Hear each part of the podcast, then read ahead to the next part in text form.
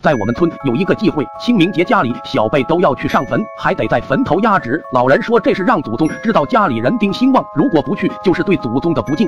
我家就我一个女孩，给奶奶压纸的活便落在了我身上。那天去给奶奶上坟的时候，准备离开，二叔转头问道：“思思，你咋不给你奶奶压纸？”我愣了下，我压了。说完，我看了看，发现奶奶的坟头还真没压纸，反而是她旁边的坟头上压着几张纸钱。二叔看见了，脸色一变，连忙掏出几张纸钱压在奶奶坟头上，拽着我匆忙往山下走。走到山下，我感觉肩膀很沉，头昏脑胀的。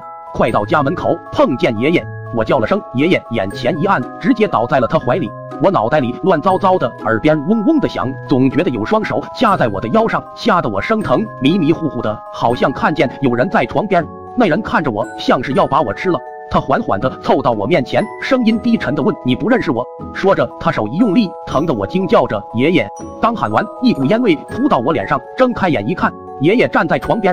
我刚想说话，爷爷冲我摆摆手，让我别出声。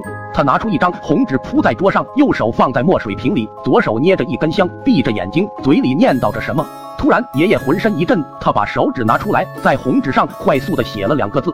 写好后，爷爷用针在我的食指上扎了下，把血抹在了红纸上。看到这里，我又昏睡了过去。到了早上，我是被鸡叫声吵醒的，睁开眼就看见爷爷坐在床边。爷爷把我扶起来，说：“思思，我给你请回来个鬼仙。”啥？我吃了一惊。爷爷为啥给我请鬼仙？我爷爷赵有才会看相，他口中的请鬼仙就是把那些孤魂野鬼请回来。爷爷解释道：“我早就跟你说过，你八字弱。昨天你上错坟，就把那坟的主人带回来了。他很厉害，我们不能得罪，只能把他请回来。咱们供着他，让他护着你。那你见到那东西了？他现在在屋里吗？”我紧张的看了看，爷爷瞪了我一眼，说什么那东西往后你得叫仙家，他现在不在这里，你再躺会，我去做饭。